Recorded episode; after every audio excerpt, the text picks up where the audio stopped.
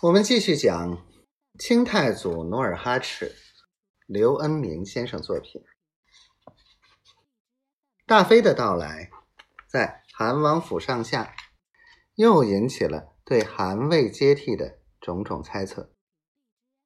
有的说，将来还是多尔衮继承韩魏，大贝勒摄政辅佐；也有的说。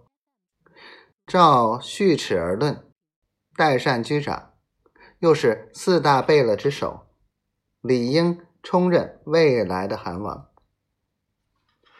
还有的说，皇太极是韩王掌上的一颗明珠，大韩的龙椅必由他坐。大妃阿巴亥听了种种议论，又唤起她重做皇后的美梦。他权衡了各方的利弊，觉得要想推举自己的亲生儿子多尔衮接替汗位，首先要击败竞争的对手大贝勒、四贝勒，然后劝说韩王生前立皇太子，死后合法当政。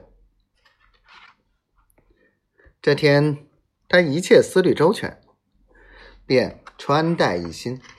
来到韩王爷跟前，亲手做了道韩王爱吃的扒熊掌，带了一瓶佳制的老酒，然后摆到八仙桌上，陪韩王吃晚饭。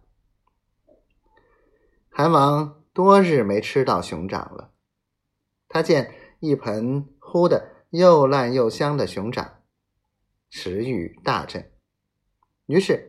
不拿刀筷，直接下手抓起一块熊掌，放到嘴里，慢慢嚼起来。熊掌越嚼越香，抓菜的手也越来越勤。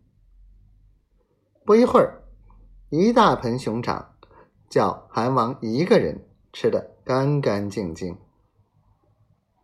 他满意的瞟了大妃一眼。笑着说：“当年我在长白山落草时，抓住狗熊吃熊掌时，就是这么个吃法，不用碗筷，不放油盐，煮熟了抓起来就吃。”